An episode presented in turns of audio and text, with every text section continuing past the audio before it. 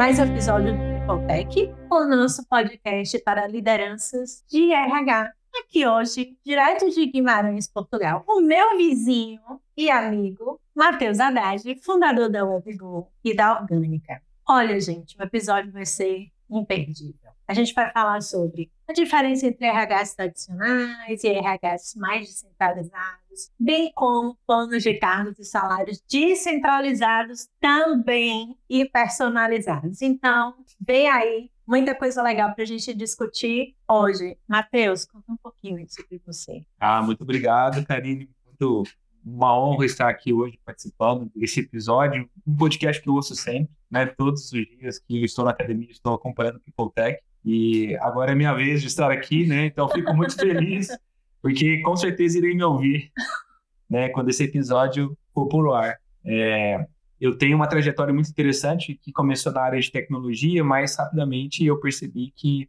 tudo se tratava de pessoas. Então, foi muito natural essa minha caminhada para perto do RH, para perto das questões relacionadas à gestão de pessoas, porque isso interferia diretamente no trabalho que as minhas empresas, né, que as equipes que trabalham comigo faziam. E é claro que por usar métodos ágeis, por trabalhar Sim. de uma maneira muito diferente desde o começo da WebGo, principalmente, a gente percebeu que a gestão também deveria ser diferente, não só nos times de tecnologia, mas em toda a organização. E para isso afetar as práticas de RH foi um pulo. Né? Então, até hoje, a gente tem empresas no, grupos, no grupo WebGo que não possuem RH. Né? Porque hoje as práticas de RH são importantes, né? Sim. Tudo que o RH faz é relevante, mas nas empresas da WebGo está espalhado né, por todos os times. E, mais recentemente, em 2018, eu criei a Orgânica, junto com mais outros sócios, para poder difundir um pouco essa forma de trabalhar, uhum. muito impulsionado por uma demanda do mercado mesmo, por esse trabalho né, de RH ágil e coisa parecida, para que a gente pudesse ter uma mudança fundamental na forma como as organizações atuam, principalmente quando a gente fala de pessoas. Então, estou muito feliz de compartilhar um pouco dessa experiência, desses conhecimentos aqui hoje com vocês. Pois é, e aí me veio uma primeira pergunta, né? Você fala muito em RH descentralizado e eu tenho conversado com muita gente sobre RH. Né? Como é que você descentraliza e mantém estratégico? Como é que você faz essa transição, uma vez que as empresas, principalmente as mais tradicionais, elas tendem a unificar e padronizar. Né? Eu sei que esse é o trabalho da orgânica, né? abrir um pouco esse olhar mas eu queria que você falasse um pouquinho sobre essa sua visão desse RH descentralizado. Como é que funciona e quais são os desafios, por exemplo, de quem quer começar a implantar? Uhum. Eu vou dar e dois... por que implantar, talvez, sim, também. Sim, para isso eu vou dar dois passos atrás para tentar trazer uma reflexão do porquê existe o RH, né? Em que situação, em que tipo de estrutura organizacional as empresas optaram em se organizar que levou à criação do RH, uhum. não é? Então, quando a gente olha um pouco para a história e percebe a necessidade que as organizações tiveram há 50, 60 anos atrás de criar um departamento para poder profissionalizar, padronizar, ter mais eficiência nesses processos relacionados à gestão de pessoas, foi num contexto onde quem fazia o trabalho não era tão importante como hoje. Sim. Então, a gente poderia treinar qualquer pessoa rapidamente Uhum. para poder ocupar uma atividade, um papel dentro de um processo de trabalho. E se essa pessoa resolvesse sair da empresa, então eu deveria ter rapidamente a capacidade de contratar outra com uma capacidade, com um conjunto de competências semelhante a daí que minhas competências inclusive, não é? Para que a gente pudesse continuar produzindo, para que a empresa continuasse entregando valor para o cliente. Quando a gente percebeu essa necessidade como empresas, né, a gente resolveu centralizar isso no RH porque o trabalho era sempre o mesmo. Não tinha muitas variações em como deveria ser feito, até porque a gente nem considerava diversidade nessa época, certo? Não. E eu acho que nessa época ainda se misturava, né? Departamento pessoal com RH de hoje, que era bem misturado, não separado, era tudo a mesma coisa. Era tudo a mesma coisa. Então, assim, era muito mais simples é, optar por essa estruturação dessa maneira para resolver esse problema na época. Sim. Mas também tem uma, outra, uma outra perspectiva que é, foi exatamente nessa época também que essas pessoas começaram a ter mais contato com as informações, seja através do rádio, seja através da TV, que estavam chegando às casas, né, aos lares das pessoas, ou a um acesso maior à educação, porque a gente teve um desenvolvimento também no mundo, né, na economia, e as pessoas começaram a ter mais acesso ao estudo, às faculdades. E aí a gente começou a ter uma tensão criada entre os trabalhadores e as organizações, porque agora as pessoas queriam saber como elas ganhariam mais dinheiro, como elas poderiam ser promovidas, qual é o meu plano de carreira, né? Então, para esse tipo de situação, alguém precisava endereçar o problema e caiu também sobre o RH. Por isso que a gente tem duas partes muito claras no RH, né? Uma parte mais processual Sim. e a outra parte que a gente diz hoje que é estratégica, não é? Porque é quem lida com esse tipo de gap, de ter um modelo de gestão que foi criado para um contexto, lidando com um tipo de perfil de trabalhador completamente diferente para os dias de hoje. Que tem que estar o tempo todo revisando, atualizando, revendo, repensando, conhecendo Exatamente. essas pessoas para refazer todo aquele trabalho que está escrito, mas que não deveria estar escrito em pedra. Exatamente. O, o que, que mudou de lá para cá? Nada. Além do tipo de trabalho predominante no mercado, o tipo de trabalhador. Porque o RH Sim. continuou centralizado, as práticas, cargos, salários, planos de carreira, avaliação do desempenho, continuaram muito semelhantes. A gente tem aí algumas técnicas a mais, algumas coisas diferentes, mas fundamentalmente é a mesma coisa do que existia Sim. 50, 60 anos atrás, em termos de visão sobre o trabalho. E agora a gente está chegando no limite onde as pessoas estão criando uma resistência a esse tipo de coisa, porque temos trabalhadores cada vez mais espertos, não é? Inclusive participando aí de um fenômeno que a gente conhece como demissão silenciosa. Sim. Então, quer dizer, eu vou fazer aquilo que me pedem e, né, já não acredito muito nas coisas que a organização pretende para mim, porque eu sei que boa parte está aqui para me controlar ou para me manter fazendo o trabalho que eu tenho que fazer e não genuinamente preocupado com a minha evolução profissional. E aí o RH não consegue mais se comportar como era antigamente. Por isso que começamos a observar agora um movimento de descentralização ou distribuição na organização das atividades do RH. Então, olha só, para ficar fácil de entender. Em vez do RH tomar a decisão de como devem ser as contratações, de como devem ser as demissões, de como deve ser a avaliação de desempenho, esses processos, essas atividades podem ser distribuídas na organização para que cada parte da organização encontre, considerando a atividade que realiza as pessoas que estão ali, o melhor jeito de contratar novas pessoas para sua área, o melhor jeito de demitir, o melhor jeito de discutir aumento salarial ou de lidar com um plano de carreira. Porque as pessoas agora são mais relevantes em termos da sua diversidade, das Sim. suas características para essas decisões. E a vantagem disso é você tem processos personalizados e pessoas mais engajadas porque elas participam dessas decisões. Além da grande oportunidade de desenvolver a autonomia das pessoas quando você envolve elas nessas discussões. Porque agora eu não penso mais só na atividade que eu executo, mas eu penso estrategicamente Minutinho. no meu time. Não, eu acho lindo, mas aí eu vou fazer um- uma pergunta de advogado de diabo. Eu ouço, to- eu ouço todo dia.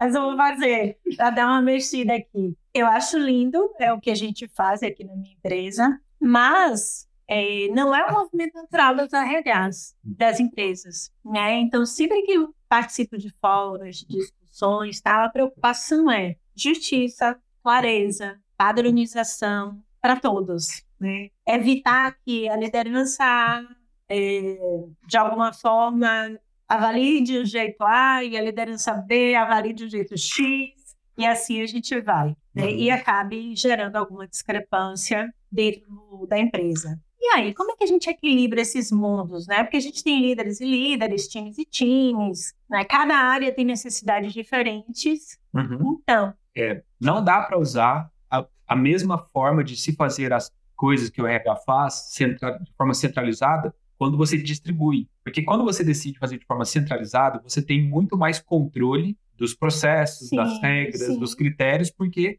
está na mão, nas mãos de poucas pessoas. E isso também revela um outro problema que é a concentração de poder, mas talvez isso a gente discuta em outro momento.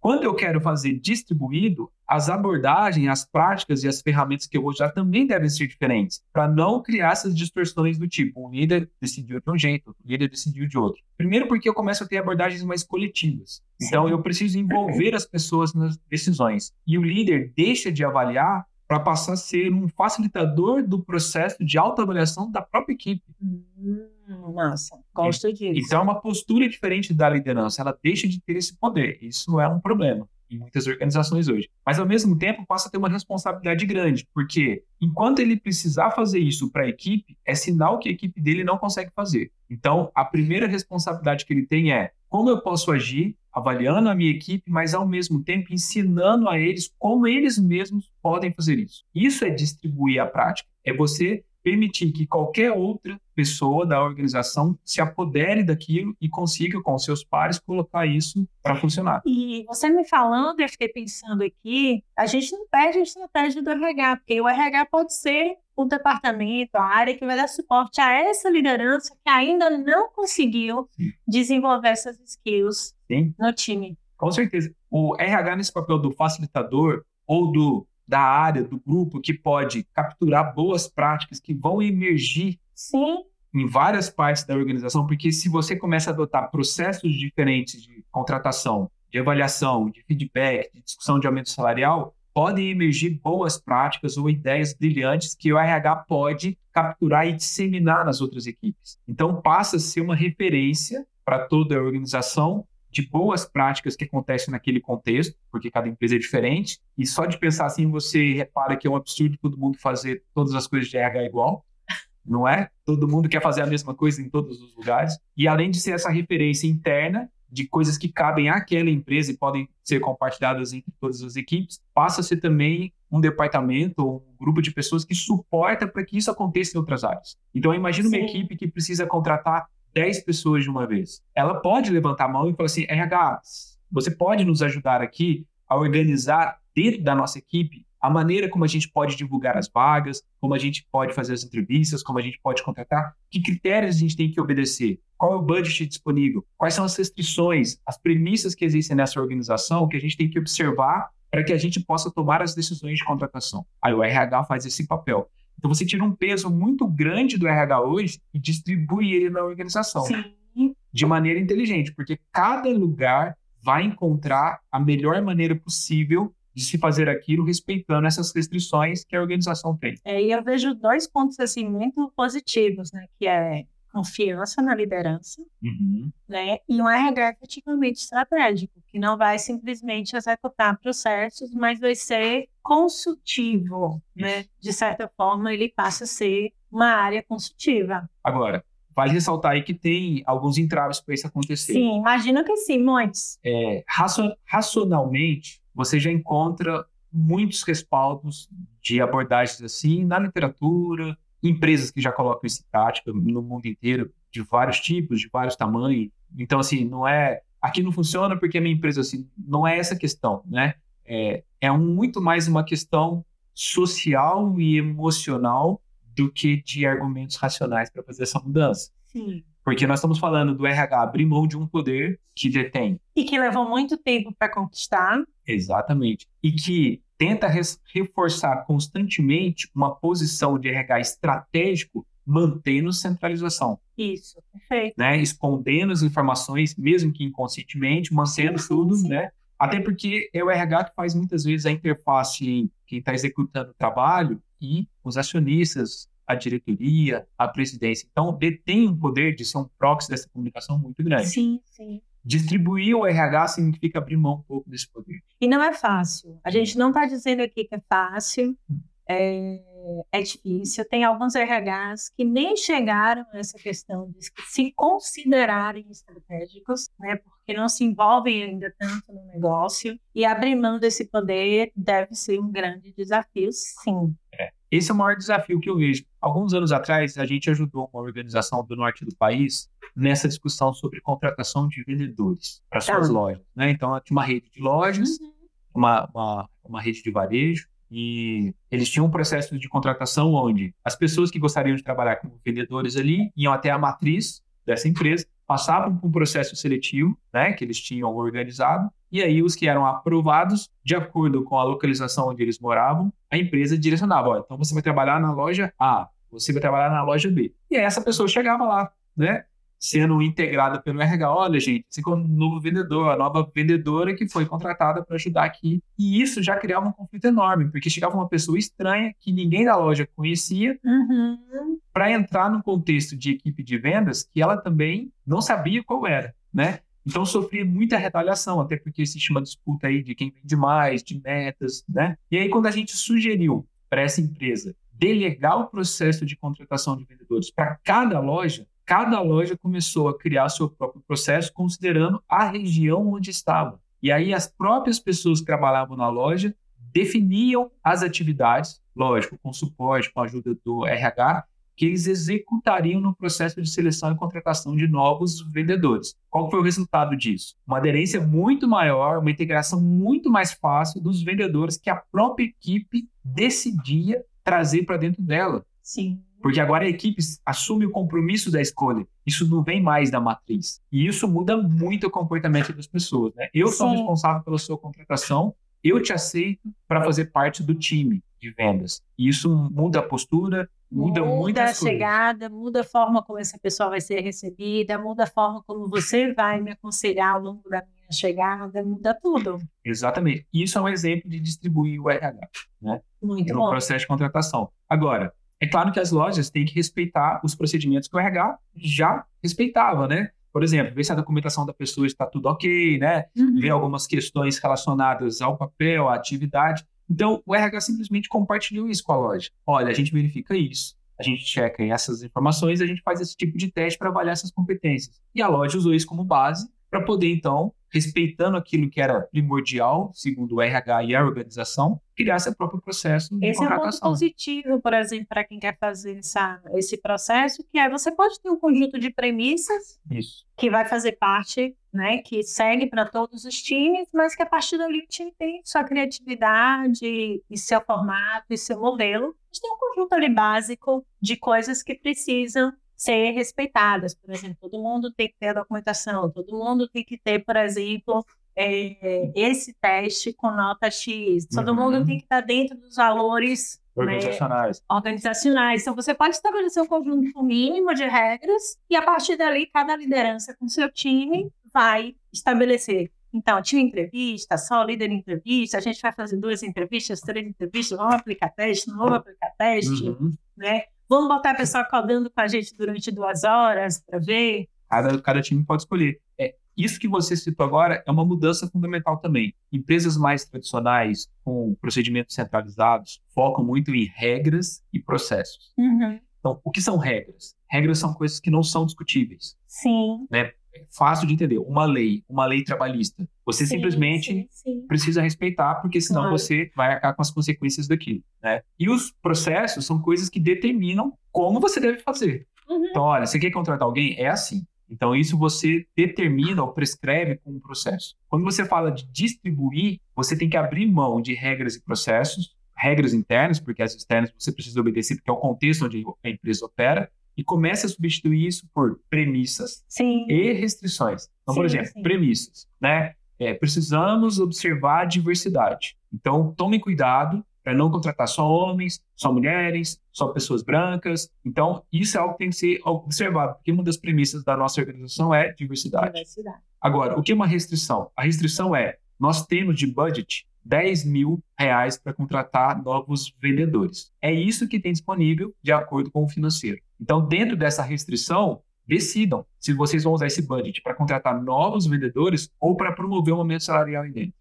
Perfeito. Por que, que isso existe? Para mitigar risco. Sim. Então, uma coisa é você garantir, com regras e processos, que o erro nunca aconteça. Só que se o erro nunca acontecer, não tem inovação, não tem espaço para criatividade. Quando você usa premissas e restrições, você cria um cercadinho e fala para as pessoas, dentro desses limites, sejam criativos. Exatamente. Inovem, porque assim, essa é uma restrição que a gente tem do contexto. E essa parte, por exemplo, que você falou do, do orçamento, ela é bem legal, que a gente usa aqui também, que é, ok, você coloca lá o seu 10 mil no orçamento, porque você acha que você vai precisar de alguém. Mas, de repente, o projeto que você está esperando não veio. E o seu uhum. time está precisando de aumento. Então, você tem liberdade. Então, tem muitas empresas, aí eu já é outro podcast para falar de orçamento também.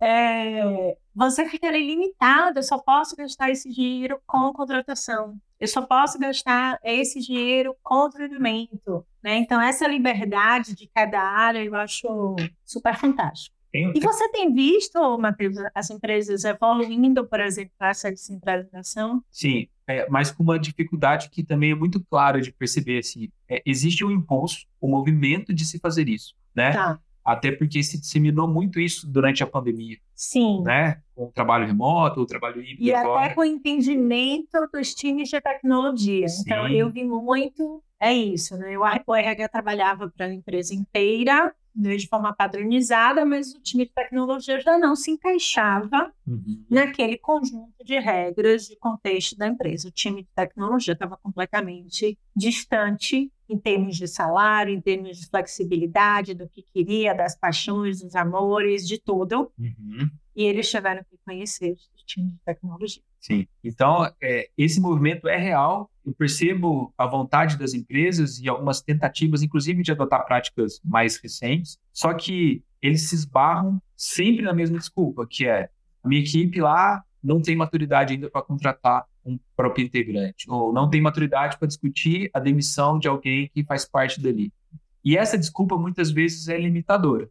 Sim. Porque isso mostra uma outra necessidade. Não, então peraí, por que não tem essa maturidade? Que para mim é um sinônimo de não desenvolver autonomia, né? Porque falta transparência, é uma equipe que não sabe as informações que o RH sabe, por isso não consegue decidir sobre processos de RH. São equipes que nunca fizeram isso.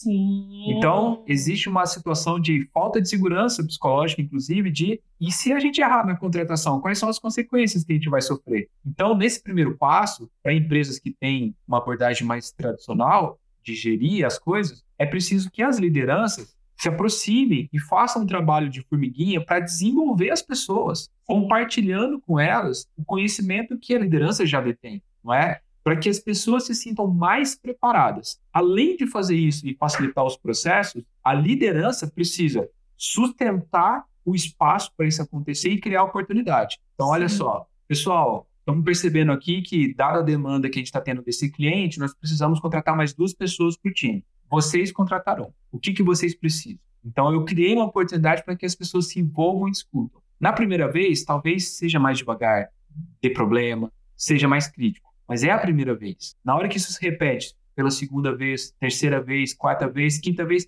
talvez na sexta o líder nem participe mais, porque agora a equipe já entendeu como fazer, já tem pessoas que foram contratadas ali dentro pelos processos anteriores, já existe uma confiança para agir. Sim. E é exatamente isso que precisa acontecer. Esse espaço, essa abertura não acontece na maioria das organizações tradicionais, porque a gente tem que fechar a meta até o final do ano. Então, todas as decisões são pensadas para o curto prazo. E desenvolver pessoas é no médio e longo prazo. Agora, olha só, uma abordagem dessa é muito mais sustentável. E às vezes esse líder desse time não fez nenhuma contratação ainda. Exatamente. E aí precisa do RH para suportar. Então Exatamente. é uma oportunidade, né? Olha, a gente não sabe fazer? Não. Então peraí que eu vou chamar alguém do RH que vai nos ensinar a fazer. Perfeito. E aí o RH começa a soltar também, até para tirar um pouco da sobrecarga do RH, né? E espalhar os seus processos pela organização. Então, esse movimento precisa ter esse resgate do envolvimento das pessoas. E isso muda outro jogo, que é o jogo do engajamento. Sim. Porque hoje as pessoas não estão nem aí, muitas vezes, para isso. Para quem vai ser contratado, como quem vai, ser vai contratado. Ser tá todo mundo focado só na sua evolução, no seu aumento salarial, não está tão preocupado com o que está ao redor. E aí o engajamento rapidamente cai, porque passa a ser uma relação. O que é engajamento, né? Engajamento é uma conexão emocional forte. Uhum. Então, pe pessoas que agem no modelo mais tradicional não têm uma conexão emocional forte. Quando você envolve as pessoas nessas coisas que a gente diz que são estratégicas, essa conexão aumenta. Pessoas mais engajadas discutem mais. Pessoas mais engajadas participam mais de decisões que são estratégicas. E isso muitas vezes incomoda estruturas que já estão postas ali há muito tempo naquela organização. Esse é o principal entrave, né? Então hoje, quando eu falo com as lideranças de RH, eu pergunto: você está realmente preparado para diminuir o seu poder de influência direto nos processos de RH e delegar isso para as equipes que você atende hoje? Você está preparado para ser uma liderança que influencia pelo seu conhecimento e experiência e não pelo poder que ostenta na organização? Você quer ser uma referência de conhecimento para as pessoas ou você quer ser uma autoridade para que elas obedeçam? Essa é a pergunta. Essa é a pergunta. Isso distribui o RH. É justamente o que a gente costuma falar, né, do delegar em si. para as lideranças, o quanto você quer ser um líder invisível, né? Que o seu time vai receber todas as estrelas, todos os prêmios, mas o seu time é reflexo de você, a mesma coisa desse contexto de RH. Todos os times vão receber estrelas, prêmios, tal, mas foi o RH que ensinou, foi o RH que foi lá, foi o RH que treinou, né? Simplesmente o RH só não fez, não executou a parte operacional. Sim. É uma decisão dificílima mas que quando a gente consegue tomar, eu acho que uma coisa legal é, é abrir espaço para poder fazer outras coisas. Sim, aí o RH pode pensar em coisas que hoje não dá tempo de fazer. Sim.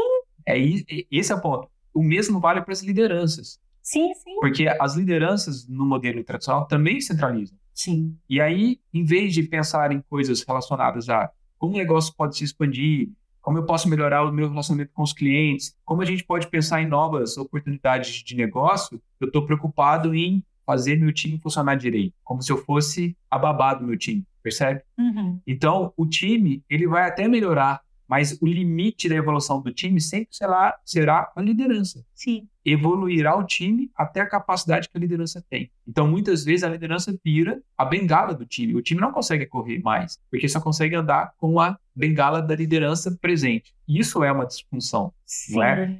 Se você distribui o RH, nós estamos falando aqui de, de distribuir processos. Sim. Você também pode imaginar a distribuição da liderança, porque ela é centralizada nas pessoas. Inclusive, você tem às vezes, um único líder por área, ou por equipe, ou por departamento. Porque o modelo tradicional só tinha um quadradinho no organograma para liderança. Só que no mundo real, fora da organização, a liderança é múltipla. Sim. Num grupo maior de pessoas, você tem líderes aparecendo o tempo todo, dada a situação que o grupo enfrenta. Então, da mesma forma que a gente pode pensar a descentralização dos processos de RH, você também pode pensar a descentralização da liderança. Então, para algumas situações, aquela liderança formal que a empresa tem não precisa atuar porque a equipe tem líderes emergentes que aparecem temporariamente só para ajudar o grupo a lidar com aquele problema e depois que o problema é resolvido, essa posição de liderança que é temporária simplesmente desaparece, como acontece fora da organização em qualquer grupo social. Então, esse é outro prato, é outro passo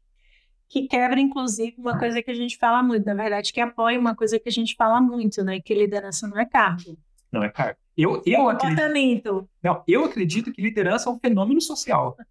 percebe? Então você tem um grupo de pessoas se relacionando, na hora que acontece um problema, alguém levanta a mão. Alguém ocupa esse gap, né, de ajudar o grupo. Então, a liderança só acontece quando você está num grupo. Sim. Você não é um líder dentro de uma caverna, entende? Você é só um líder no meio do grupo. E você só é aquele líder porque o grupo percebeu que você tem ou as características, ou conhecimento, ou a experiência para liderá-lo naquele instante, ou porque alguém te deu poder para fazer isso. E é um poder coercitivo, tradicionalmente falando nas organizações, né? Uhum. Então, se você não obedecer, você pode ser divertido. Se você não obedecer, você pode ser não promovido. Se você não obedecer, você pode ser demitido. Então é bom que eu obedeça. Por quê? Porque o poder faz essa coesão coerção de comportamento. Então, o comportamento muitas vezes é artificial das equipes, o que gera outra coisa artificial, que é a cultura. Então, muitas vezes a, a empresa acha que é uma cultura linda, maravilhosa, mas é uma cultura artificial, que está sendo criada por comportamentos artificiais, porque as lideranças ou os processos, né, avaliação de desempenho, planos de carreira, que é o nosso tema não é? Uhum. Faz acontecer. Então, é assim, é uma grande brincadeira. Tá todo mundo fingindo no final, porque tá todo mundo querendo um aumento salarial em algum momento. É o que interessa nessa disputa, né? Muito bom. Já que você citou o plano de cargos e salários, desenvolvimento de carreira, e aí? Como é que entra tudo isso dentro desse RH descentralizado? Então, que já é difícil. Sim. Observe, são dois assuntos super polêmicos, plano de carreira e desenvolvimento, toda essa parte salarial, remuneração, plano de carreira, desenvolvimento, é tudo complicado. A primeira coisa que tem que se pensar é não pode conectar essas coisas. Pois é, aí né? você já está. Essa é a primeira coisa. Se, se, você fala assim, não, se você conseguir evoluir aqui, você tem um aumento, se você for avaliar. Porque daí você molda os comportamentos. As pessoas, ah, é? É assim então? Então, ok. É, nós somos muito espertos para fazer isso. Né? Isso, isso é um ponto interessante, né? E não é que a gente faça isso conscientemente, é porque a gente é esperto para jogar. Sim, sim. Jogar sim. jogo. A gente se adapta. Lidar com, lidar com o sistema. Sim. Não é? Então, assim, quando você não é, conecta. É, não, é, não é por mal. Não, não é por mal. Não é por mal. Esse é um ponto interessante, Karina, porque muitas vezes, quando as pessoas nos ouvem falando dessas coisas, parece até que a gente está criticando as pessoas. Mas não é, é o sistema que condiciona os comportamentos. Sim, sim. Né? Então tá todo mundo fazendo tudo que estão fazendo de forma inconsciente porque estão num ambiente que leva a esse tipo de comportamento. Então, quando você volta lá para o RH e pensa, por que, que nasceu o plano de carreira? Porque alguém precisava controlar a evolução das pessoas dentro das organizações, ao mesmo tempo que desse para elas uma perspectiva de futuro. Mas isso foi na época que as pessoas ficavam 15 anos dentro de uma organização, ou que passavam a vida toda e se aposentavam lá. Se você olha para o nosso mercado de tecnologia, as pessoas mal ficam três anos. Nas organizações, a rotação mudou muito. A perspectiva de carreira é totalmente diferente Sim. na maior parte do mercado do que era há 50 anos atrás. Então, o plano de carreira não tem a ver com o que, que eu posso fazer para sempre continuar aqui e evoluir dentro dessa organização. Ele está mais voltado a o que, que essa pessoa precisa desenvolver para ela alcançar os desejos que ela tem. E talvez o desejo dela nem seja permanecer aqui. Talvez o desejo dela seja sair daqui e abrir uma outra empresa. Mas enquanto ela estiver aqui, daremos as condições necessárias para que ela tenha o um máximo desempenho, o um máximo de envolvimento, o um máximo de engajamento. Algumas pessoas ficarão um ano, outras pessoas ficarão cinco, outras ficarão dez. Eu não preciso controlar mais o tempo de permanência das pessoas na minha organização. Eu não preciso criar uma grade para reter talento. Eu preciso criar um ambiente que atrai talentos o tempo todo. É ao contrário do que tradicionalmente se pensa. Sim, não é? justamente falar isso. Então, o plano de carreira, a gente estava discutindo um dia desse, plano de carreira em Y, em W, assim, gente, plano de carreira em, em asterisco. tipo, Dado onde a pessoa está, tem várias possibilidades para ela ir. Se isso ficar claro para ela dentro da organização, e aí é importante, qual é o nosso negócio, qual é o valor que a gente gera, quais são os papéis que são importantes aqui, como cada papel contribui com as suas competências, habilidades para o valor ser gerado, para que as pessoas conheçam, ah, então são essas as possibilidades. Me interesso por isso aqui, porque isso aqui eu já tenho uma certa experiência, eu gosto de ler, gosto de estudar, gosto de fazer. E aí a pessoa pode optar em trocar de área, em trocar de equipe, se envolver em novos projetos e ter mais de um papel. Então a coisa ficou muito mais líquida, nesse sentido, muito mais dinâmica do que o velho plano de carreira tradicional que é pré-fixado, inclusive porque atendia interesses da organização. Né? Então agora a organização não tem mais tanto poder de pensar a carreira das pessoas como tinha antigamente, porque agora as pessoas descobrem carreiras pela internet. Sim. E aí elas podem decidir o que fazer. E isso gera uma tensão, porque as pessoas passam a não concordar com os planos de carreira das, das organizações e começam a questionar se aquela se a existência do plano de carreira não está limitando o próprio desenvolvimento dela. E aí você começa a ouvir, mais recentemente, frases do tipo: a carreira não é da empresa, é da pessoa, não é? O RH não deve pensar a carreira, mas deve ajudar a pessoa a desenvolver a própria carreira que ela quer pensar para ela. Então o RH vira um suporte novamente, uma facilitação desse processo. Tem pessoas que vão querer pensar a carreira, vão querer até ter um PDI, um plano de desenvolvimento individual. Tem pessoas que não. Então, não padronize isso, mas coloque isso como uma possibilidade. Você gostaria de pensar a sua carreira dentro dessa empresa? Sim. Então o RH vai te ajudar, vai te mostrar os papéis, vai te explicar as coisas e você vê se você se interessa em criar mesmo aqui um caminho, uma jornada aqui dentro. Mas isso não deve ser obrigatório para promoção salarial. Por isso que deveria ser desconectado. E você já traz um, um, um, problema. Qual é o problema? O problema é que geralmente os planos de cargos e salários eles são vinculados ao crescimento de remuneração. Então não Pelo precisamos, né? menos né? Não, não nos precisamos. contextos tradicionais. Eu também acho que não, não precisamos deveria. de um plano de cargos e salários, né? Você pode ter um papel ou até mesmo um cargo mais genérico na organização que te uhum. permita ocupar diversos papéis específicos. Sim. Certo? E aí, o quanto você contribui para o valor que é gerado, para o trabalho que aquela equipe faz, para as receitas que a empresa tem, na percepção dos seus pares, demonstra o seu valor. E isso deveria ser proporcional em termos de salário. Né? Sim. É claro que a gente usa ainda como referência os valores que são praticados no mercado, porque a gente está no contexto do mercado. Então eu não posso pagar muito mais do que o concorrente paga e nem muito a menos, percebe? Uhum. Sim, Porque sim. Eu, eu vou ter algum problema de algum tipo, dado o contexto que a gente tem. É uma escolha estratégica, inclusive, né? Então, a gente pode se balizar nos valores, por exemplo, que um vendedor recebe de salário no mercado. Para que essa pessoa que está dentro da organização e é um bom vendedor tenha como respaldo uma informação externa, além da informação interna, que são os outros salários praticados dentro da empresa, para que ele e seus pares, então, cheguem no valor que é considerado justo socialmente para aquela função e para o valor que ele gera, exercendo aquela função. É uma discussão complexa para quem nunca fez. Mas depois que você faz isso uma, duas, três, quatro, cinco, se torna diferente. E você acredita que essas discussões elas devem ser feitas dentro dos times? Devem começar nos times, que uhum. devem observar as restrições que a organização tem de budget, Sim. dos outros valores que são praticados, das pesquisas salariais de mercado que o RH pode trazer para suportar o time, porque é lá que a gente sabe quem faz o trabalho e quem não faz. Você sabe quem faz o trabalho e quem não Sim. faz quando você trabalha numa equipe. Sim. Ali tem o maior conhecimento disso. Então deveria começar ali. E aí, é claro, se isso gera conflitos, envolve outras pessoas, envolve uma liderança formal para que junto decidam sobre, sobre aquilo. É, é importante pensar nessa estrutura é, para que tenha restrições temporais. Né? Por exemplo, vamos definir janelas de aumento salarial durante o uhum. ano. Né? Então, sei lá, todo mês de janeiro e mês de agosto são os momentos que a gente tem para promover os aumentos salariais. No período de interstício, é o momento de cada equipe discutindo e evoluindo essa discussão, criando simulações, perspectivas, para que se chegue numa decisão em janeiro ou em agosto e os salários sejam Deixa eu fazer uma pergunta. E dentro desse contexto, aqui teria transparência da remuneração de todo mundo? Idealmente, sim. Isso é um outro problema. É um a transparência problema. organizacional é um pilar para tudo isso que a gente está falando. Percebe? Uhum. Porque hoje o RH sabe muita coisa que as equipes não sabem. Por isso o RH consegue fazer muita coisa que as equipes não conseguem. Então, quando você fala de distribuir a gestão, em termos gerais, ou a liderança, a gente está falando de distribuir os privilégios que isso traz também. Então, transparência ou acesso às informações é o maior privilégio que a organização tem. Então, se eu consigo compartilhar as informações financeiras com toda a organização, estratégicas, eu também estou capacitado a usar a capacidade das pessoas de contribuir para as decisões. Mateus, mas eles não têm maturidade para ter acesso às informações. Eu ouço isso o tempo todo, né? Sim, sim, imagino que sim.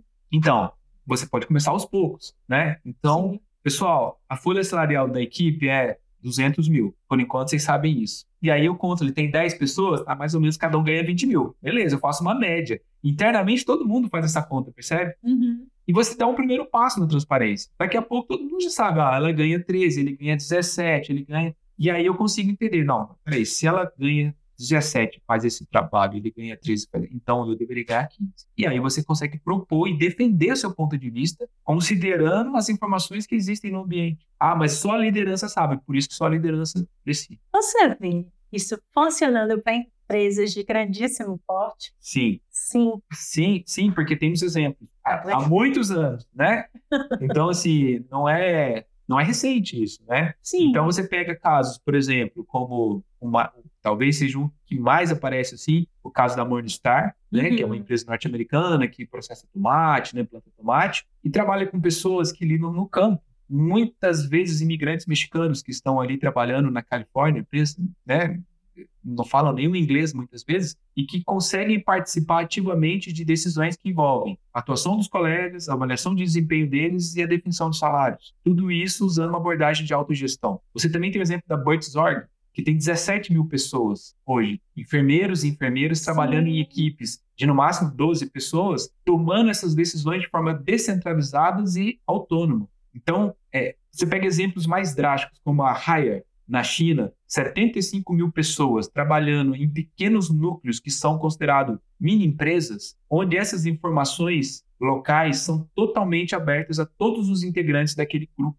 E eles decidem sobre o serviço a ser feito, como vai ser vendido, os salários a ser pagos, os serviços internos que contrataremos ou buscaremos fora da organização de forma totalmente autônoma. Então, são casos de uma distribuição extrema que já existem. Então, é um lugar onde você pode chegar. É um lugar onde empresas já chegaram e são empresas de áreas diferentes. Uma é manufatura, outra é saúde, a outra é agronegócio. Porque eu não quero citar aqui o Google, não quero citar o Facebook, não quero citar a Impulso, não quero citar o WebGo, para não bater na mesma tecla. A Lambda 3, que são empresas que já vêm fazendo isso há 10 anos, há 15 anos, percebe? Mas porque é do Brasil ou porque não tem tanta gente ainda. E isso leva a outra discussão. Se a empresa é grande, mas é estruturada de forma centralizada, você não consegue fazer. Então, vai chegar o um momento que a sua estrutura também deverá ser descentralizada, como aconteceu com a Rayer, com 75 mil pessoas. É uma cidade trabalhando. Né? Então, essa discussão, ela... É maior do que Guimarães. É, pois é. essa, essa, essa é uma discussão que acaba mexendo com as bases do que a gente conhece como uma gestão tradicional. Sim. E eu acho que é uma tendência. Eu acho que é uma tendência. Por quê? existe essa tendência já nos indivíduos. Eu trabalho em casa, muitas pessoas trabalham para mais de uma empresa, Sim. percebe? Cada dia está mais comum. Cada dia mais comum. E o próximo passo dessa evolução é esse comportamento já que já está nas pessoas, é esse comportamento para as equipes, e das equipes e para as empresas. Então, isso está emergindo do indivíduo para a organização. Sim. Tanto que já existem empresas que trabalham assim há alguns anos. Já é realidade em alguns lugares. Então, é olhar o que está acontecendo no contexto para perceber essa tendência. E eu aposto nisso. Uma vez que você aposta nisso, vamos voltar lá para o RH centralizado, já que o plano de cargos e salários é mais difícil do que contratação, seleção, demissão e tudo mais. Quais seriam os primeiros passos aí para quem gostou dessa proposta e quer começar? Cargos e salários? Não, descentralizar o RH. Eu acho que a primeira coisa, a gente tem um movimento do mercado que são as pessoas que atuam no papel de business partners. Sim.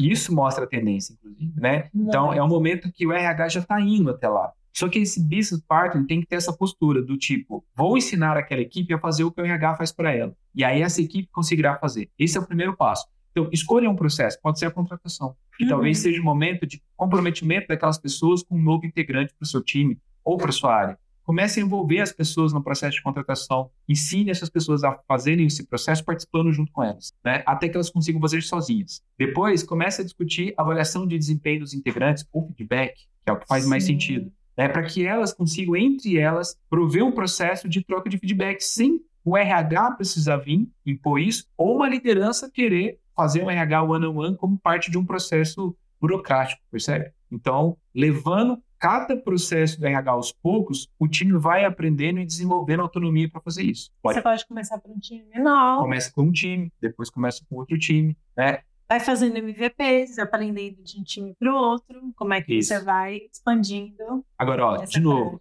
essa, isso é uma questão racional, tá vendo? A gente uhum. pensou racionalmente como poderia ser feito. Essa mudança não acontece por questões racionais. Sim. Então, a postura social deve mudar nas relações. Hum. E emocionalmente eu devo ter uma conexão diferente com as pessoas para isso acontecer. Sim. Esse salto de fé é o mais difícil. Sim. Eu vou, eu vou dar um exemplo simples. Você vai ao médico, o médico fala assim: olha, sua saúde não está boa.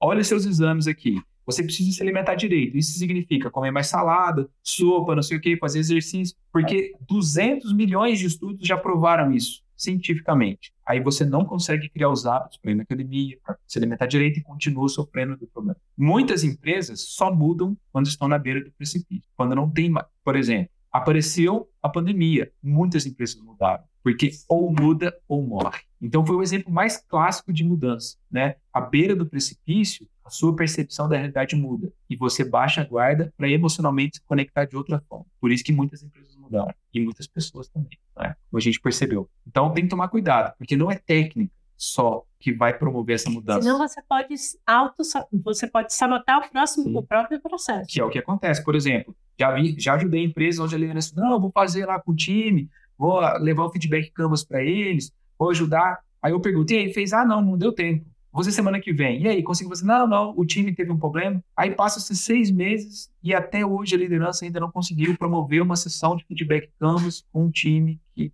enfim, né? Esse é um exemplo. Uhum. Por que, que isso não é tão importante para a liderança? Por que, que isso não ganha prioridade nas decisões? Não seria uma prioridade desenvolver pessoas? Não seria uma prioridade ter um time cada vez mais desenvolvido? Estrategicamente falando, porque se eu tenho rotação sempre, se eu sempre tenho que contratar, se eu sempre tenho que demitir, se eu sempre tenho que discutir produtividade, é porque você não está conseguindo fazer um bom trabalho de formação de time. Então, a liderança, ou ela muda a postura dela para ser uma liderança servidora, facilitadora, para diminuir a dependência do time dela mesma, ou as coisas não mudam, não é? E aí chama uma consultoria, chama outra consultoria, faz outro workshop, faz outro curso. Mas também não aplica nada. Não aplica nada, ou aplica enviesado. Exemplo clássico, né? Como é que Scrum Master virou um cargo no mercado? Não é? O papel de uma metodologia virou um cargo no mercado com um plano de carreira, né? Uhum. Scrum Master Júnior, pleno, sênior. É, é, é assim que tradicionalmente ou de forma inconsciente, a gente deturpa visões diferentes que não se encaixam com a nossa, com uma abordagem